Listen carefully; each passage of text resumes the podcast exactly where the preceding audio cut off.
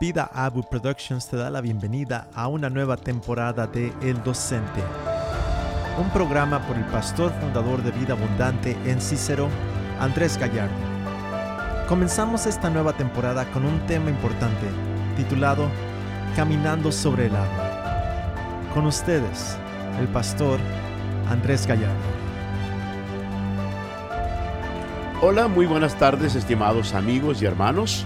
Bueno, como habíamos prometido, ya estamos de regreso una vez más con esta programación, la cual esperamos sea de grande bendición para sus vidas. Les habla el pastor Andrés Gallardo de Vida Abundante aquí en Cícero, como siempre, trayendo la palabra de Dios que puede bendecirnos, que puede ayudarnos, que puede incrementar nuestra fe y en nuestro caminar con Dios podemos realmente ser la persona que Dios nos destinó para ser. Hoy vamos a iniciar un tópico titulado Caminando sobre el agua. Y estaremos por varias sesiones hablando sobre esto, la cual esperamos que sea una grande bendición para tu vida. Si tienes tu Biblia, te invito a que la abras conmigo en Mateo 14, versículos 25 al 32. Y dice la palabra del Señor. Y a la cuarta vigilia de la noche, Jesús vino a ellos andando sobre el agua, sobre el mar. Los discípulos, viéndole andar sobre el mar, se turbaron y decían, ¿es un fantasma? Y de miedo se pusieron a gritar. Y enseguida Jesús les habló, diciendo, Tened ánimo, soy yo, no temáis. Respondiéndole Pedro dijo, Señor, si eres tú, mándame que vaya a ti sobre las aguas. Y él dijo, ven. Y descendiendo Pedro de la barca, caminó sobre las aguas y fue a Jesús. Y pero viendo la fuerza del viento, tuvo miedo, y empezando a hundirse, gritó, diciendo, Señor, sálvame. Y al instante Jesús extendió la mano, los sostuvo y le dijo, Hombre de poca fe, ¿por qué dudaste? Y cuando ellos subieron a la barca, el viento se calmó. ¡Wow! Una porción bíblica bastante interesante y cargada de mucha instrucción para cada uno de nosotros. Como te lo dije, por las próximas sesiones estaremos dando una interesante e intensa caminata en una nueva dimensión de fe. La Biblia, entre otras cosas, registra una lista admirable de caminatas inolvidables. La primera obviamente fue dada por Dios mismo, quien caminaba en el jardín, en lo fresco del día. Pero como una regla general, Dios siempre pidió a la gente que caminara con él. Y hay algo, mi estimado amigo y hermano, que debemos de entender con toda claridad. Dios nos creó para tener comunión con Él.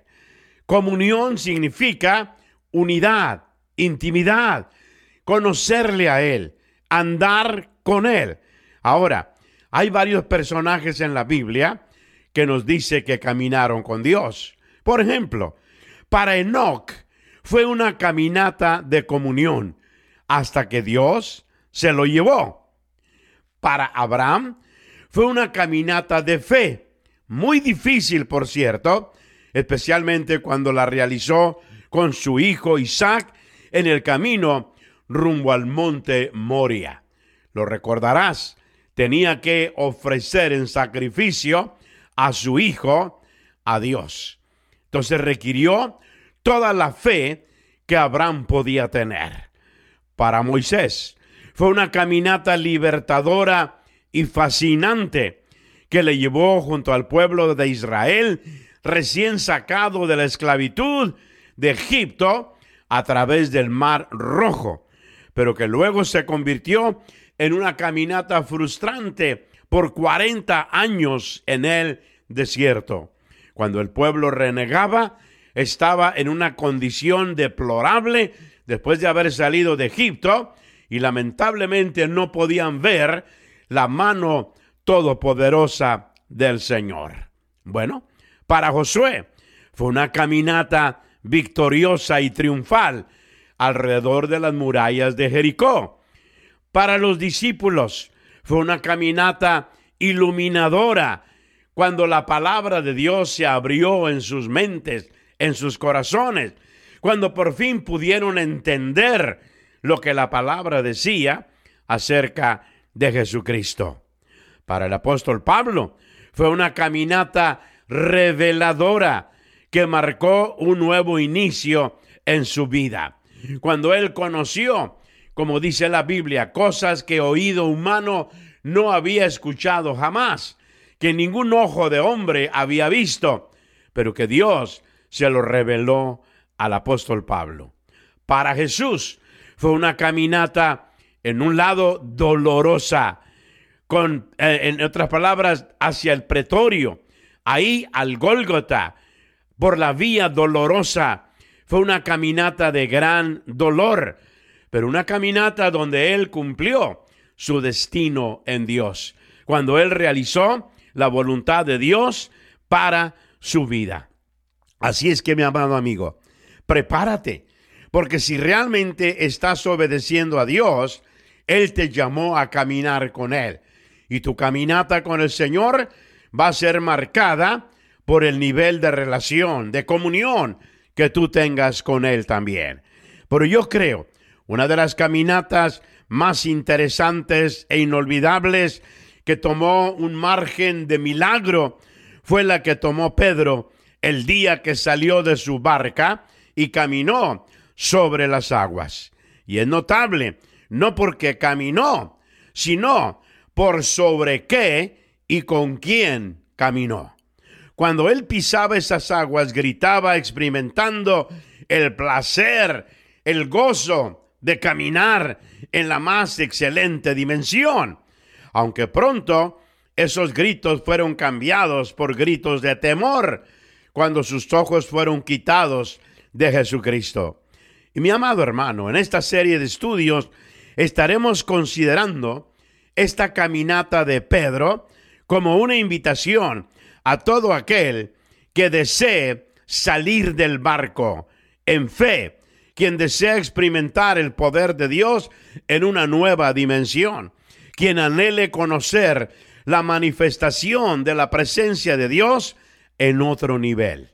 Permitamos que el caminar sobre el agua sea un cuadro perfecto de realizar con la ayuda de Dios lo que nunca, jamás podríamos hacer en nuestra propia fuerza.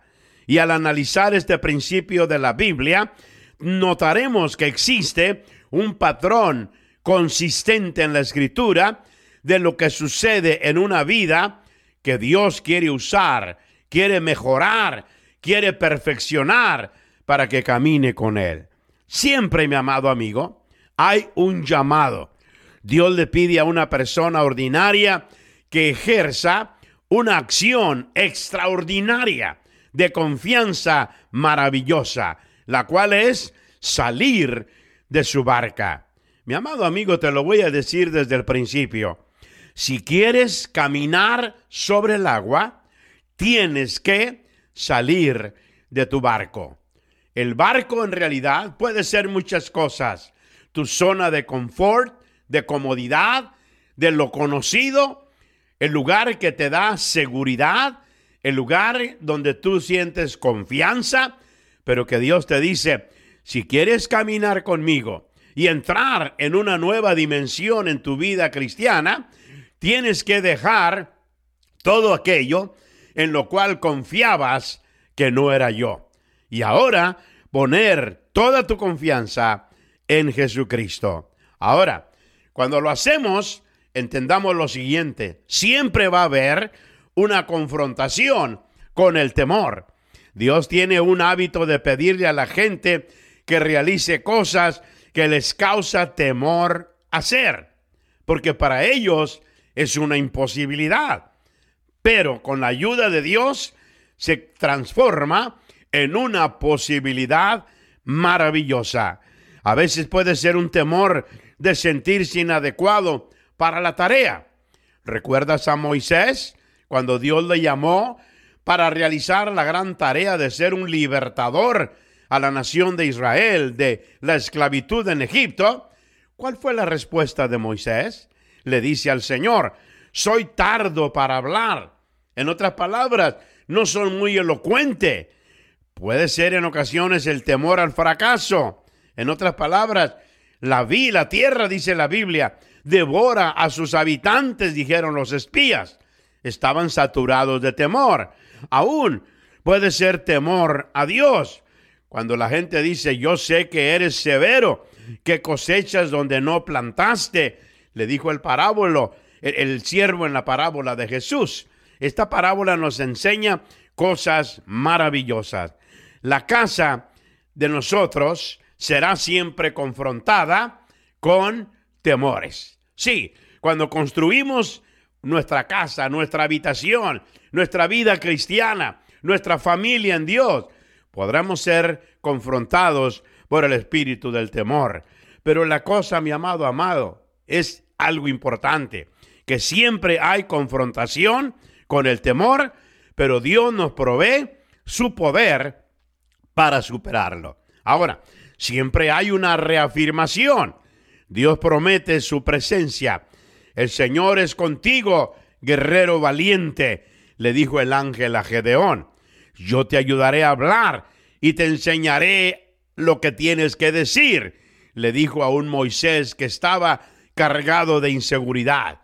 Pero también siempre hay una decisión. En ocasiones, como sucedió con Moisés y con Gedeón, la gente dirá sí al llamado de Dios. Otras veces, como le sucedió a los diez espías cobardes o al joven, joven rico que habló con Jesús, la gente dirá no. Pero lo importante es que la gente siempre tendrá que hacer una decisión. Y también siempre habrá una vida transformada. Los que dicen que sí al llamado de Dios no caminan la senda perfectamente, pero porque le dijeron sí a Dios, pretenden y aprenden y siguen creciendo en conocimiento, aún que hayan tenido fracasos. Y van a crecer y van a ser cambiados de gloria en gloria. Y van a llegar a ser parte de la acción de Dios para redimir a este mundo. Piénsalo, mi amigo, qué glorioso es cuando tú le dices que sí a Dios, el llegar a ser un colaborador de Jesucristo. Ahora, los que dicen que no, también son cambiados, se endurecen más, se vuelven más resistentes a obedecer el llamado de Dios. Son propensos a decir no la próxima vez, pero cualquiera que sea la decisión, siempre nos cambiará la vida y por lo consiguiente cambiará al mundo en el cual tenemos contacto y tenemos un nivel de influencia. Ahora, este patrón de la palabra, mi amado amigo y hermano, aún es muy consistente en nuestro día. Y mi convicción es que hay un aspecto en tu vida en el cual Dios te está llamando a caminar con Él y para Él. Fíjate bien. Y cuando respondes positivamente a ese llamado divino, entonces activarás una dinámica espiritual sobrenatural que te proyectará mucho más allá del poder humano. Puede ser en tu trabajo, puede ser en un riesgo relacional, en un don que puedes desarrollar o recursos que puedes invertir en la obra de Dios. Probablemente va a involucrar enfrentar tus temores más profundos. La realidad es que va a llegar hasta el centro de tu ser, de quien tú eres y lo que haces. Así que te invito en este día, aprendamos las habilidades esenciales para caminar sobre el agua, discerniendo el llamado de Dios, trascendiendo al temor, arriesgando nuestra fe a que crezca, a que sea probada, tratando con el fracaso, pero sobre todo confiando en Dios. solo te pido algo importante. Recordemos una sola cosa. Si vas a caminar sobre el agua, tienes que estar dispuesto a salir del barco. Me gusta mucho una frase de un hombre muy impresionante en los Estados Unidos, Theodore Roosevelt. Él dijo, el crítico no es el que cuenta ni el hombre que señala cómo es que cayó el fuerte, sino a, a dónde es que hizo bien o cómo pudo haberlo hecho mejor. El crédito pertenece al hombre que actualmente está en la arena enfrentando la tarea y realizando la faena. Quien conoce lo más excelente de su esfuerzo, al fin el triunfo de un gran logro, y quien también en lo peor es que falla, por lo menos fracasa mientras se atrevió al máximo. Así que su lugar nunca será con las almas tímidas, cobardes y frías, quienes ni experimentaron la victoria, pero tampoco la derrota. Y en realidad, mi amado amigo, ¿cuáles son los componentes necesarios de un caminador sobre el agua? Vamos a explorar algunas de ellas que la palabra del Señor nos presenta. Hay riesgos, en realidad, pero también hay componentes esenciales. Número uno, reconocen la presencia de Dios. Fíjate bien, Pedro y sus amigos entraron en la barca, si tú lo recuerdas, para ir a pescar. Jesús no estaba con ellos en ese preciso momento. A Pedro no le preocupó mucho eso, porque toda su vida había estado en barcos, los conocía, le gustaba navegar, conocía el mar de Galilea como la palma de su mano. Pero en esta ocasión les azotó una tormenta de proporciones gigantescas. Era tan violenta que lo único que podían hacer los discípulos era mantenerse a flote. De pronto uno de ellos notó una sombra que avanzaba hacia ellos sobre el agua. Al acercarse, la distinguió como la sombra de un ser humano que estaba caminando sobre el agua. Piénsalo por un momento. Estaban en apuros enormes y la misma persona que era capaz de ayudarles estaba acercándose a ellos, solo que no estaba en el barco y los discípulos al momento no le reconocieron. Imagínate, ya tenían suficiente temor, terror con la tormenta y ahora, según ellos, con un fantasma. Mira, hay algo importante en esto, una lección increíble. Cuando tú eres victimizado por el temor, empiezas a no reconocer la presencia de Cristo. El temor distorsiona tu percepción espiritual, te nubla los ojos para que no puedas ver con claridad y distinguir la presencia de Jesús. Ahora, ¿Cómo fue posible que no le reconocieran? ¿Quién más podría ser? Lo que Mateo desea que reafirmemos hoy en día es lo siguiente, que se necesitan ojos de fe para reconocer cuando Jesús entra en nuestra situación. A menudo, a media tormenta, nosotros tampoco podemos reconocer la presencia del Señor así como le sucedió a ellos que no le reconocieron. Ahora, veamos este ángulo desde una perspectiva más profunda. La versión que el apóstol Marcos nos da de esta historia nos deja saber que Jesús tuvo la intención de pasar por allí. Este verso utiliza un verbo que dice parercomai, que quiere decir vino a ellos. Este es un término técnico, el cual se refiere a una teofanía. Teofanía habla la aparición de Dios en, el, en la Biblia, en la palabra de Dios, hacia un ser humano. Un momento cuando Dios realizó una aparición temporal en la dimensión terrenal a un individuo o a un grupo selecto con el propósito de comunicar un mensaje. Imagínate, en medio de la tormenta, Dios hace una teofanía, porque Él quería que ellos vieran otra cosa además de la tormenta. Dios puso a Moisés en la hendidura de la peña para que Moisés, recuérdalo, que pudiera ver cuando mi gloria pasa por ahí. Y el Señor fue quien realmente pasó por su lado. Dios le dijo a Elías que estuviera en la montaña, porque el Señor estaba a punto de pasar por allí. En todas estas narraciones hay un patrón definido. Dios tuvo que obtener la atención de la gente a través de una zarza ardiente o un viento o un fuego o caminando sobre el agua. A cada persona que Dios iba a llamar para realizar una tarea extraordinaria.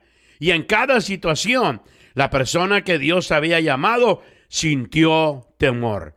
Pero cada vez que la persona dijo que sí al llamado de Dios, experimentaron el poder de Dios en sus vidas de una manera asombrosa.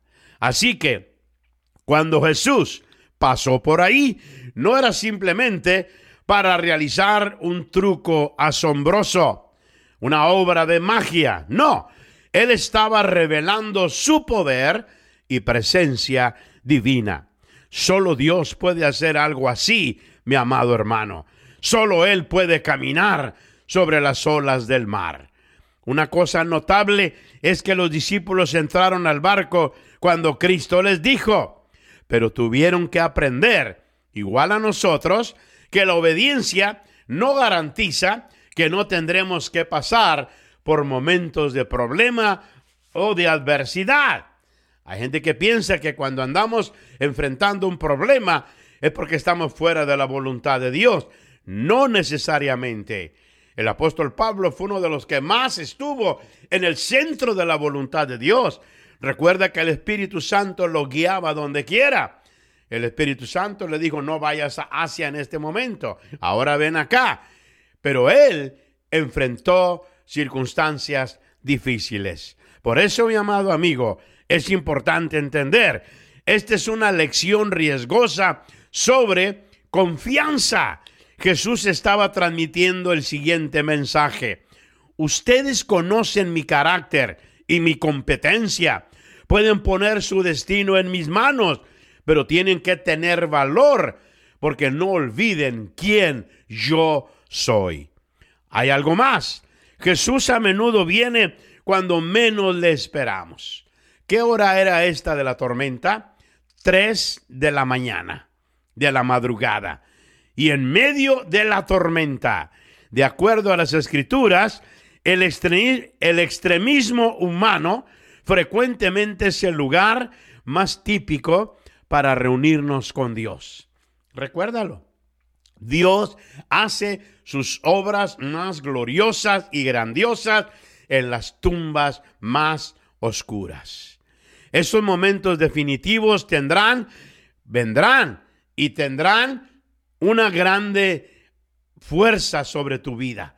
Pero cuando vengan, mi amado amigo, Dios todavía le pide a aquellos que somos sus seguidores que realicemos cosas extraordinarias.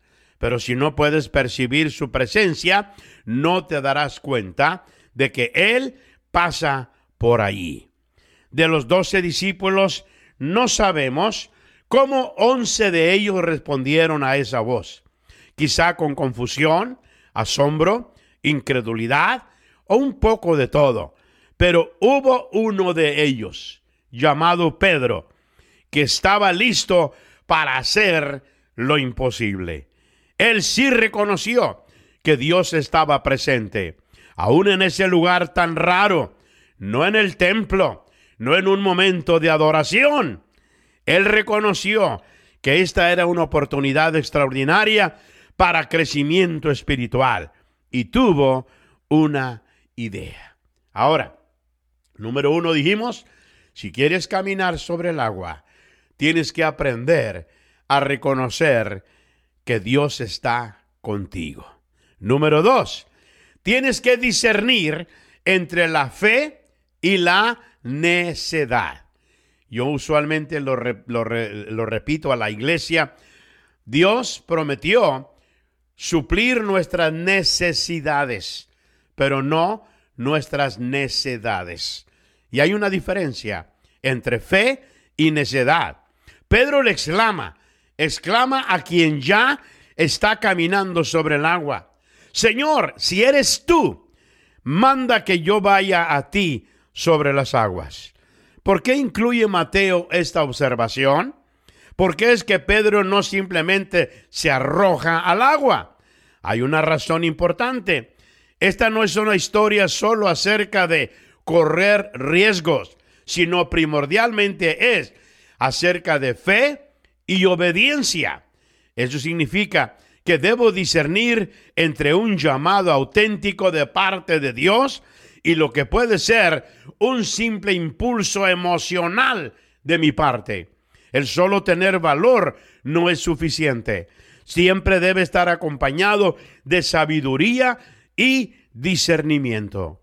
Mateo no exalta el hecho de tomar el riesgo. Jesús no busca personas para hacer un bungee jumping. No. O sea, a perseguir tornados. No. Ni a caminar sobre cosas que nosotros queremos. Sino, el caminar sobre el agua no es algo que Pedro hacía en su tiempo libre. No era su hobby. Esto no es una historia acerca de deportes extremos. No estaba filmado por Fear Factor, de ninguna manera. Es acerca de un discipulado extremo. Esto significa que antes de que Pedro salga del barco, tiene que estar súper seguro de que esto es la idea de Jesús en primer lugar. Así que Pedro busca confirmación y claridad. Si eres tú, Señor, ordena. Y en la escritura nos dice que en medio de las tinieblas de esa noche, yo creo que Jesús le sonría a Pedro. Quizá rió de lo que Pedro dijo, porque una persona en el barco captó el espíritu de Jesús. Pedro tenía una vaga noción de lo que el maestro estaba haciendo. No solo eso, sino que Pedro tuvo la suficiente fe para creer que él también podía participar de esa aventura sobrenatural. Así que decidió que deseaba ser parte de la historia en ese caminar sobre el agua originalmente. Ordena, Señor, que vaya sobre ti. Ese puede ser el llamado de Dios para tu vida en este día. Y en tercer lugar, entienden que hay que salir del barco. Mi amado amigo y hermano, antes de avanzar, deseo que te ubiques en esta historia. Imagina el tamaño de esas olas que causaron que aún marineros experimentados se llenaran de temblor y de terror. La fuerza del viento, la negrura de esa noche en particular. Estas eran las condiciones bajo las cuales Pedro iba a salir de esa barca no era a mediodía con el sol en su cenit, de ninguna manera.